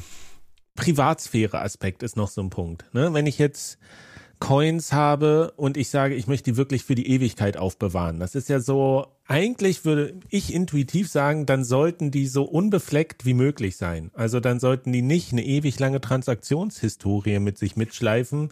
Stichwort Blockchain-Analyse oder äh, keine Ahnung was, dass man sagt, wenn ich Bitcoins habe, die ich wirklich Frisch vom la- Miner. lange aufbewahren will, so dann sollte da doch nicht, also der Punkt ist, als wir Naja, gesprochen haben über Privatsphäre und sowas, dann ging es immer darum, ja, du solltest irgendwie deine Coins regelmäßig zurücksetzen, ne? Zum Beispiel Wasabi benutzen oder kein CoinJoin oder sowas. Wie Ja. wichtig würdet ihr sagen, ist es zu sagen, die, das, was ich lange aufbewahre, sollte so, ich weiß ich nicht, privatsphäremäßig so gut wie möglich sein. Ist das relevant oder steigere ich mich da in was hinein? Das ist eine schwierige Frage, glaube ich, tatsächlich. Also ich finde, es ist ja relativ easy, sage ich mal, die, die Coins in der, in der Zukunft äh, immer noch zu äh, äh, durch einen CoinJoin zu ziehen. Aber Ja, man muss ja sich im Klar sein drüber, wo man die Coins halt her hat. Ja, ich meine, wenn man die halt äh, bekommen hat, weil man jemanden, äh, weiß ich nicht, äh, einen Kühlschrank verkauft hat, ja, dann ist es was anderes, als wenn ich ähm, die vor zehn Jahren äh, auf, äh, weiß ich nicht, auf irgendeiner Exchange gekauft habe und jetzt die Daten der Exchange geleakt wurden. Es geht auch um die, um die, äh, um den Betrag. Ja, ich meine, der, der Privacy-Betrag von 20 Euro interessiert niemanden. Der Privacy-Betrag von 20.000 Euro ist sehr viel relevanter. Ja. Und äh, insofern finde ich es wichtig zum Beispiel, dass man das in kleinen Denominierungen hat, dass man nicht ein riesen UTXO hat letztendlich, welches äh, privacy-mäßig halt immer größere, äh, größeres Interesse nach sich zieht, ja. Also, ja, ich finde schon, ähm, man, man sollte möglichst, also ich, je nachdem, wie man das möchte, ich fahre da zweigleisig, muss ich sagen, ja. Also, äh, ich finde es wichtig, äh, so Coins äh, zu verwenden, die durch einen CoinJoin gegangen sind. Und andererseits will ich aber auch nicht alles durch CoinJoin schieben. Also insofern, ich, ich, ich fahre da mehr, mehrgleisig. Ja. Aber was ich, was ich wichtig finde, ist, dass man eben keine, dass man das hin und wieder klein schnipselt, sage ich mal. Also ähm, dass man kleinere Beträge hat auf den UTXOs. Interessant, interessante Meinung. Ich finde, das, das, da kann man wirklich verschiedener Meinung sein. Das ist wirklich nicht so klar, was da die Best Practice ist, glaube ich tatsächlich. Also gerade weil zum Beispiel CoinJoin, wenn du jetzt Sachen Coin joinst, dann müsstest du beobachten, wie die regulatorische Lage weiterhin ist, äh, ob Leute nicht irgendwann sagen, ah, das ist ja durch offiziell durch den CoinJoin gerade, das müssen wir jetzt, dann brauchen wir jetzt KYC, wenn wir das irgendwo annehmen wollen. Ähm, also das, das ist gerade ja so ein Ding. Also ganz viele, ja. viele Exchanges sind ja da so, ah, nee, das wurde gecoinjoint, das, das nehmen wir nicht mehr. Ähm, und also das, das will ich auch nicht machen. Also was man von der Exchange verkaufen möchte, äh, also aber dafür ist ja ein Multisignature da, ja, dass ich, dass ich letztendlich die Coins sowieso nicht mehr, bestimmt nicht mehr auf eine Exchange drauf tue. Ja, vielleicht äh, in der Zukunft werde ich die anderweitig wieder los gegen was Nettes, ja. Flugzeugträger oder so. Aber ja, ich glaube, die KYC-Rules für Flugzeugträger sind relativ schwierig. Noch, das ist dem, da muss man halt sehr stark in die Zukunft. Das ist das Problem. Also Dinge, wenn du diese Annahme hast, du machst ein Multisig für was, was mindestens fünf, vielleicht zehn Jahre in die Zukunft geht, dann ist es halt, musst du in einer gewissen Weise die Zukunft vorhersehen, ja. Und deswegen ist es sehr schwer zu sagen, ja. wie diese Coins jetzt aussehen sollten, ob das jetzt große oder kleine oder ja. äh, gecoinjoint oder nicht gecoinjointe Dinge. Aber klar, natürlich mehr Privacy hilft. Aber man muss dann eben auch vorsichtig sein, welche Tools man benutzt, weil man eben sonst irgendwie auch eine Annahme machen muss, wie man dieses Coins noch verwenden kann hinterher. Also es ist nicht so einfach tatsächlich. Wie immer. Ja, man, schwierige also, Frage. Wie du schon sagst, es geht, kommt natürlich, wenn es um 100 Euro geht, ist es scheißegal. Ja, das wird niemanden. Äh, aber wenn es um viel Geld geht, muss man sich halt auch viel Gedanken machen. Das ist wie überall im Leben. Ja, wenn du jetzt irgendwie eine Million rumliegen hast, dann würdest du auch bei der Bank genau überlegen, zu welcher Bank du die bringst und wie du die anlegst. Dann müsstest du auch da äh, überlegen, ja, wie mache ich denn das eigentlich? Was mache ich denn jetzt damit? Da muss ich vielleicht auch jemanden bezahlen, der dann für mich darüber nachdenkt oder weiß ich nicht. Also das ist aber da sind wir tatsächlich auch noch bei diesem Nachdenken über die Zukunft noch bei einem ganz wichtigen Thema. Wie ist das denn im Todesfall? Ne? Du hast gesagt, äh, auch ein schwieriges ich, Thema. Ich habe das jetzt und das muss irgendwie vererbt werden oder so. Wenn du sagst, ja, da liegt irgendwie eine Single-Sig-Hardware-Wallet und da ist irgendwo vermerkt, wo da der Seed ist oder keine Ahnung. Aber das ist ja dieses Setup ich bin jetzt ein bisschen davon ausgegangen, ne, wenn ich dieses Multisig habe, dass am Ende alles in meinem Kopf ist. Ne? Ich kenne meine Secure Places, ich weiß, welche Software Ganz verwendet Idee, ist ja. und sowas. Das ist ja ne, Fahrradunfall, keine Ahnung, auf den Kopf gefallen. Ja. Oder einfach Zeit. Einfach Zeit. Du, ja. du, glaubst nicht, was man in zehn Jahren alles vergessen kann. Ja. Es ist nicht ja, zu fassen. Aber wie ja, richtig. hole ich mir das Problem der Zentralisierung nicht wieder rein, wenn ich sage, ich habe irgendwo ein Dokument, wo drin steht, wie mein Multi-Sig-Setup aufgebaut ist. Ich meine, klar, ich könnte solche Stufen noch haben, dass ich sage, okay, an diesen einen Schlüssel kommt nur ein legaler Vertreter also ich persönlich oder mein Erbe kommt nur in dieser Bank an das Bankschließfach. Das wäre dann ja. wieder, da hole ich mir durch das Rechtssystem quasi durch die Hintertür noch so eine Absicherung rein. Aber wenn ich sage, ich mache das jetzt, hier weiß ich, wo die Schatzkarte, wo alle vergraben sind und sowas und die ist an einer Stelle und jemand findet das. Ja ist, ist ja, habe ich ja genau wieder dieses Problem. Auf der anderen Seite brauche ich es ja auch irgendwie, um das Wissen weiterzugeben. Wie gehe ich denn, hast du ihr habt euch mit Sicherheit Gedanken darüber gemacht, was, was mache ich da? Also, gute Frage. Sehr gute Frage. Äh, schwierige Antwort, auch klar, ja. Aber man, man darf ja nicht vergessen, dass nur weil irgendjemand weiß, dass äh, irgendein Key, wie du schon gesagt hast, äh, Stefan, das, äh, man behilft sich da äh, vielleicht äh, mit der Bank, die einen, die einen nur dann vielleicht an das Schließfach ranlässt, wenn man eine Todesurkunde des, des Eigentümers vorweisen kann und der äh, berechtigte Erbe ist letztendlich. Also das Wissen ist jetzt nicht gleich der Zugriff. Das, nicht, das muss man schon im Kopf nochmal auseinanderhalten. Ja, die Beschreibung dessen, selbst wenn man, wenn man die jetzt hat und da steht einer mit einem 5-Dollar-Range, äh, selbst wenn er die komplette Beschreibung hat, heißt es noch lange nicht, dass er deswegen die, die, auf die Keys alle zugreifen kann. Ja, das ist eine Zentralisierung und man muss da eben abwägen, ähm, aber ja, es ist keine einfache Frage. Ja, oder, oder ich habe das bei Leuten hinterlegt, die ich kenne und denen passiert was und die sterben und dann wird der Haushalt aufgelöst und alles ist weg oder so. Also da musst du das beobachten, ja, ja das, das wirklich, sollten halt Leute sein, die du, ja.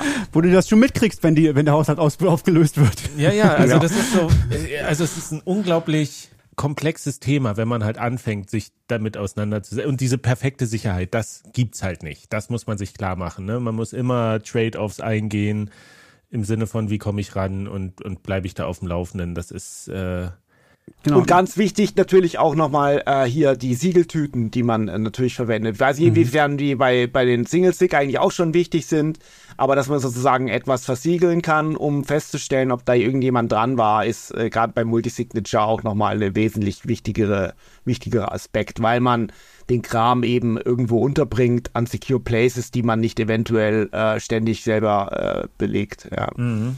Ja, und weil, weil du vielleicht ja, weil dir Multisig ja möglicherweise auch eine, eine Early Warning Funktion gibt, ne? Wenn du siehst, okay, da ist das ja. ist kompromittiert, dann kann ich vielleicht ja. noch was machen, weil es sind noch nicht genau, die anderen beiden genau. kompromittiert. Ja. Und beim Single Stick ist wahrscheinlich eh schon zu spät.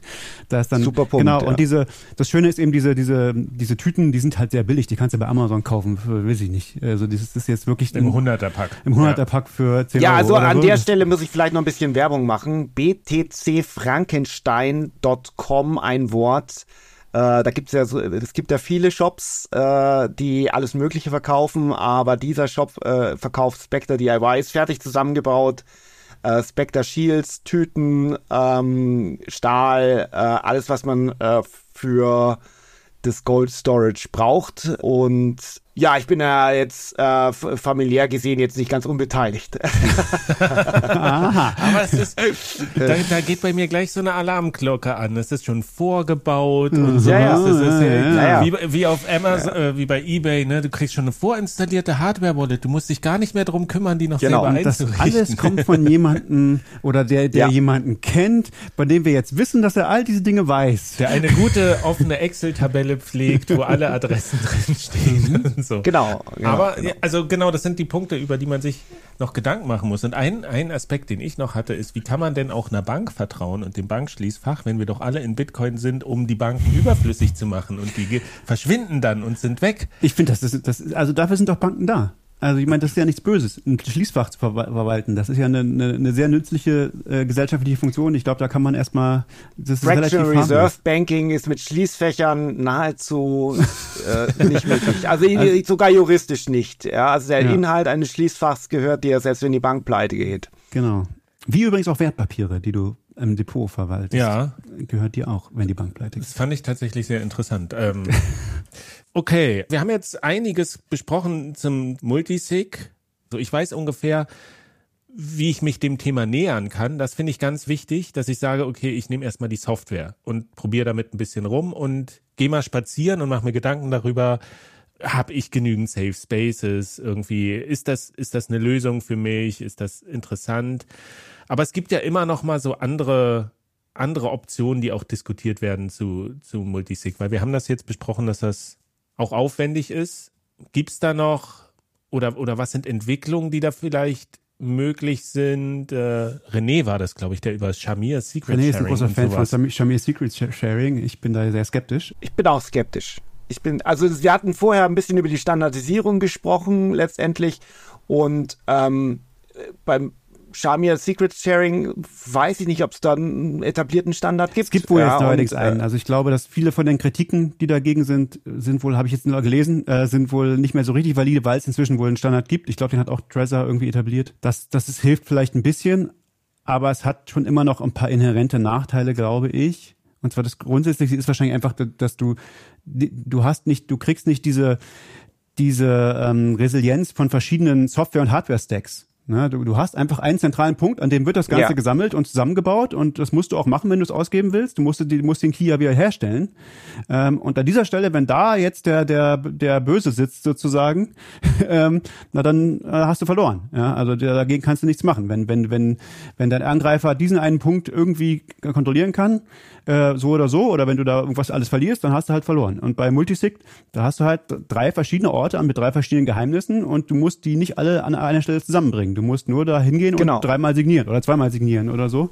Also das ja. ist ein grundsätzlicher Vorteil. Das heißt, egal was da für Bugs oder für Angriffe oder sonst was sind, äh, wenn du das, wenn du drei verschiedene Setups benutzt sozusagen, dann ha hast du eine unglaubliche Resilienz, ne? weil egal was da passiert, ob das, ob die Software kaputt war, ob ein Angreifer da war, äh, solange nicht zwei von diesen Dingen kaputt sind, hast du gewonnen. Vielleicht könnte man äh, einwenden, dass bei Shamir Secret Sharing halt man nicht on-chain sehen kann, dass es sich um eine Multisignature-Transaktion äh, handelt. Das Aber das werden wir halt früher oder später mit Taproot halt hoffentlich auch erschlagen. Ja. Und ich finde es auch schon nochmal wichtig übrigens bei der Gelegenheit, dass man eben mit seiner Coordinator-App von Safe Space zu Safe Space geht und äh, eben das auch nicht kurzzeitig zusammenzieht, wie es offensichtlich bei Shamir Secret Sharing notwendig ist. Ja. Ach so, das funktioniert, dass ich quasi den, mal angenommen, ich habe jetzt Spectre auf dem Laptop laufen, dann gehe ich zu meinem ersten Ort, spiele das ein und kann den Rechner wieder ausmachen, gehe zum zweiten Ort und spiele das ein. Ja. Und ja, am genau. letzten Ort ist mein Rechner ein riesen Honeypot. Du, das Signal. Nee. Ist egal, also du, weil der du, nur die, du kannst natürlich, die Transaktion kann dir geklaut werden und dann wird die, die sozusagen auf die, äh, auf die Blockchain ge, äh, ge, äh, ge, gepastet, obwohl, also, oder gesendet, obwohl du das noch gar nicht wolltest, weil vielleicht dein, aber das ist das einzige Risiko, was du hast. Naja, Ansonsten natürlich kann auch, so übliche Dinge passieren wie äh, die die Adresse an auf die du das packst die kann irgendwie grundsätzlich falsch sein oder so. Das also die die musst du die musst du natürlich schon sicherstellen. Also wo das dann hingeschickt werden soll das, da musst du natürlich sicher sein dass es die richtige Adresse ist. Das kann dir ne, niemand abnehmen ja. Aber du kannst es aber dann trotzdem auf jedem auf jedem der drei Devices wieder prüfen ja? Dann kannst gucken ja. ah es ist immer noch die richtige Adresse. Und du musst da musst nicht mal den Koordinator mitnehmen. Du kannst einfach also wenn du wenn du jetzt wirklich Hardware Wallets hast dann gehst du halt mit einem USB Stick oder mit einem QR Code oder so zur Hardware Wallet und signierst es und dann kriegst du wieder einen QR-Code oder, eine, oder einen äh, Stick oder irgendwas und dann gehst du damit weiter zum nächsten und also du musst, das ist richtig, das ist schon ja. sehr sehr sicher, glaube ich. Das ist schon sehr gut. Ja? Und das, das muss ich sagen, das ist ja tatsächlich was, was ich sehr begrüße. Als wir das erste Mal über dieses Multisignature gesprochen haben, da war das so, okay, es ist jetzt neu und man kann das machen, aber irgendwie, es gab noch so wenig Erfahrung damit und die Standardisierung war noch sehr früh. Ich meine, du hast es ja gesagt, dass ihr mit Spectre da angefangen habt, was zu machen und die anderen haben das übernommen, dass ich das so quasi entwickelt habe wo ich sagen muss, es gibt halt so gewisse Aspekte, die brauchen ihre Zeit. Ne? Auch so äh, sich an, an Seeds zu gewöhnen und zu sagen, ich mache jetzt meine erste Transaktion und ich krieg mal so ein Gefühl dafür. Ähm, und dann irgendwann habe ich das System verstanden und fühle mich in der Lage, das zu benutzen und dann steige ich um da drauf. Und ich glaube, mit Multisig ist es auch sowas, als das frisch rausgekommen ist, da gab es halt die Leute, die haben es verstanden und haben das auch beherrscht, aber das waren irgendwie schon noch nerdigere Leute und mit der Zeit jetzt, es hat sich ja. gezeigt, okay, es, es besteht am Markt, ne, die Software ist nicht einfach wieder verschwunden und alle Bitcoins sind weg. Plus, es gibt neue Standards, es ist leichter geworden, es gibt sowas wie du gesagt hast, Stefan, dass man in der Übersicht sieht, okay, du benutzt das jetzt so, kannst du machen, aber machst noch ein bisschen sicherer, indem du das machst.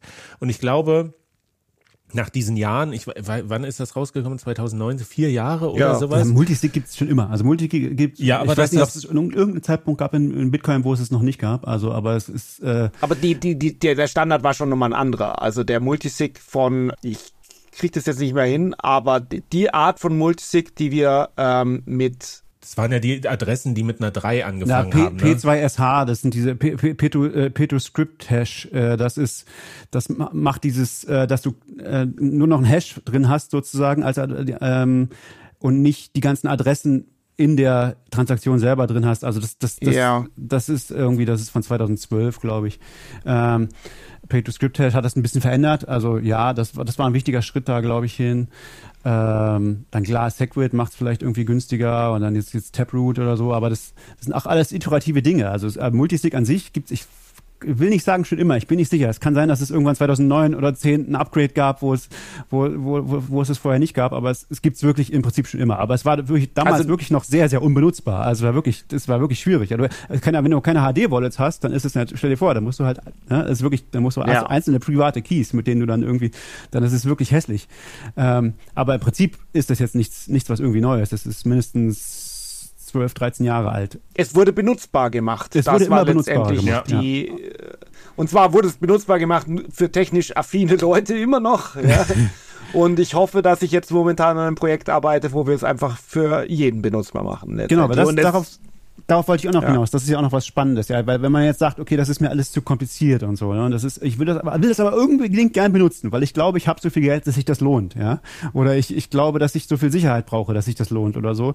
Dann gibt's ja durchaus Anbieter, die einem das versuchen einfacher zu machen und ihr wollt einer von diesen Anbietern werden, richtig? Genau, das ist also äh, bei Swan äh, hauptsächlich jetzt für Swan Customer, deswegen hauptsächlich in der USA, aber Unchained äh, Capital zum Beispiel, die haben sich eigentlich nur auf dieses Multisignature konzentriert.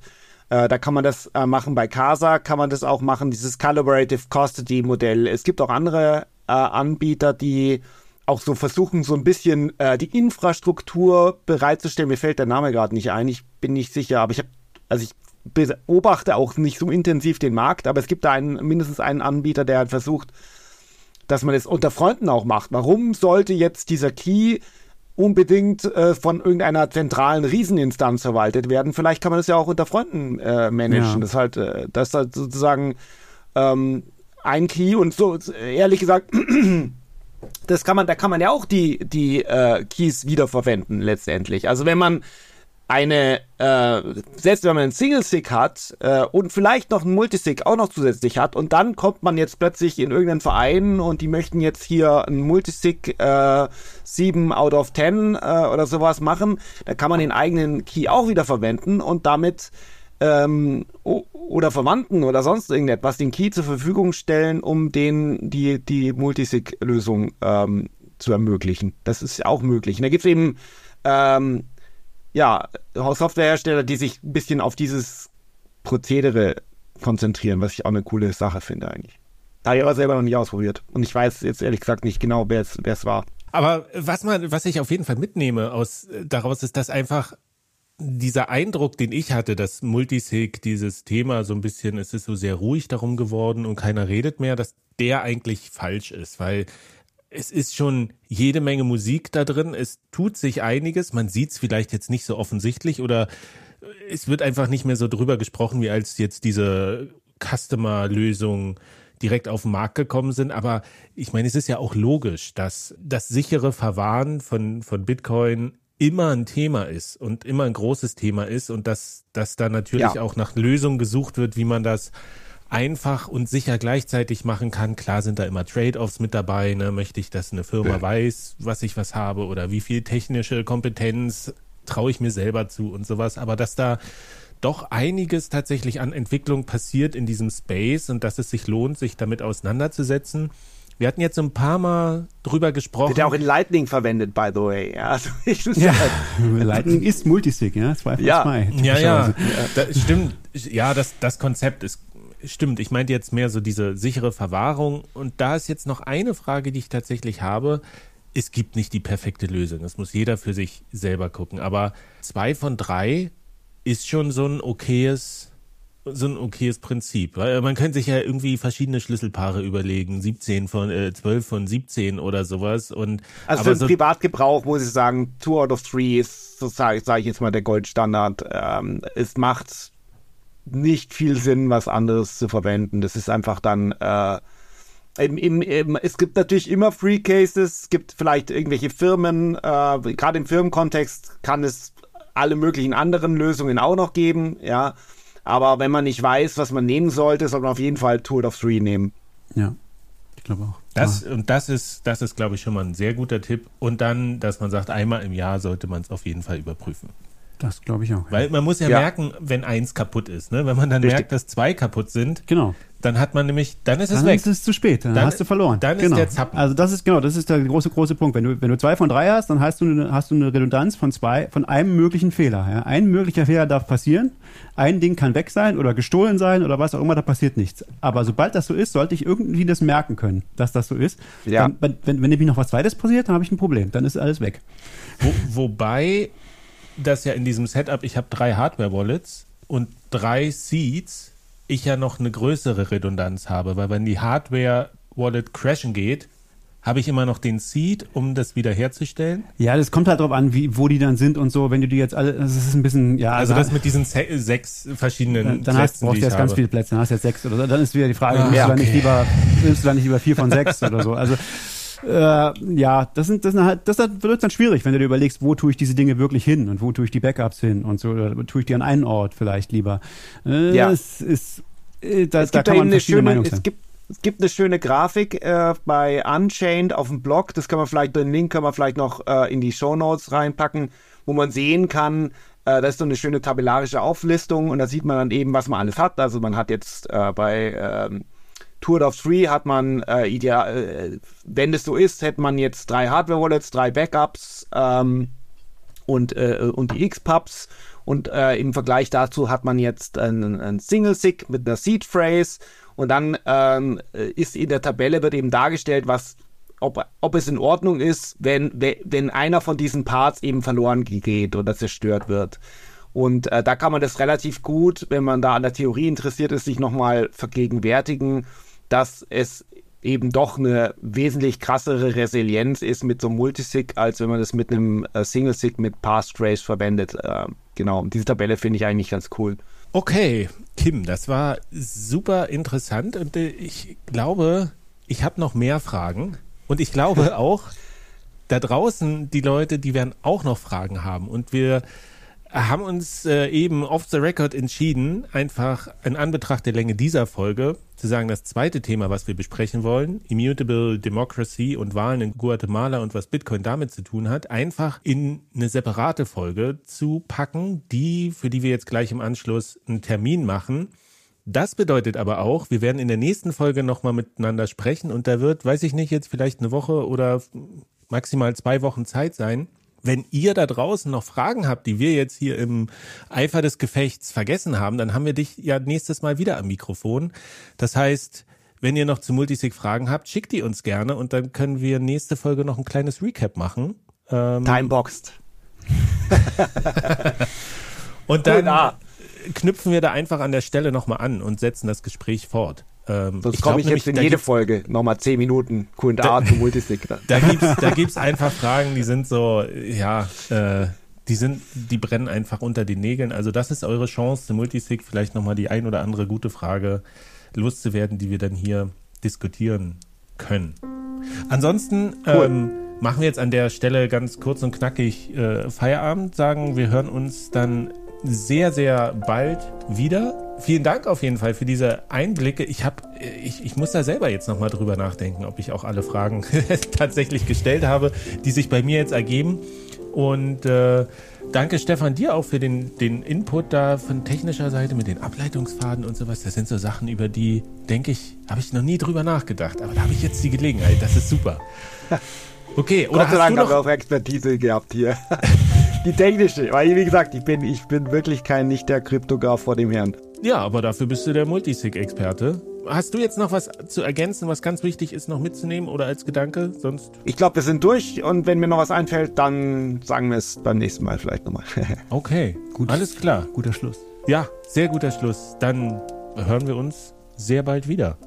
Und verschlüsselt jo. nicht eure Backups. Verschl verschlüsselt eure Multisigs. Oder so. Da können wir auch noch drüber sprechen. Wie gut ist das? Oh ja, ja, ja, ja, guter Punkt. Ja, ja, okay, also, wir wissen gleich, womit wir einsteigen bei der nächsten Folge. Bis dahin, macht's gut. Ciao. Ciao.